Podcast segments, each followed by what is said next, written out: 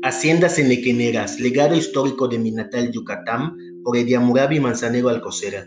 A través de este nuevo podcast te presentaré las haciendas enequeneras ubicadas en el municipio de Timucuy, en el estado de Yucatán.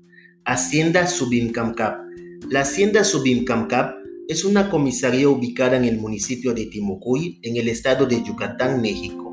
Esta localidad se ubica alrededor del viejo casco de una hacienda enequenera el vocablo Subimcamcap en idioma maya es un toponímico que descompuesto en sus partículas constitutivas significa subim, espolón de gallo o de ave, y camcap significa tierra de cada uno.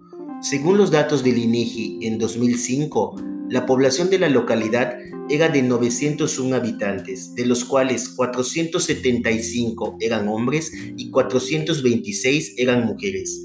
Los datos de esta investigación fueron consultados en Internet.